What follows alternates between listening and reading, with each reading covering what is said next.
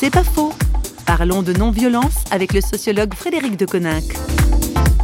C'est une parole de Jésus qu'on cite souvent quand on pense à la non-violence. Si on te frappe sur la joue, tends l'autre. Du coup, beaucoup de gens trouvent ça très exigeant et puis un petit peu passif. Et je pense que ça donne une mauvaise coloration à l'idée de non-violence parce que précisément, pour moi, la non-violence c'est une pratique de confrontation et même on pourrait dire que tendre l'autre joue est en tant que tel quelque chose d'actif c'est-à-dire une, réponse active à un geste d'agression. Et en fait, il faut un petit apprentissage, quoi, parce que c'est pas le premier réflexe qu'on a, mais une fois qu'on a acquis le réflexe inverse, c'est pas si difficile.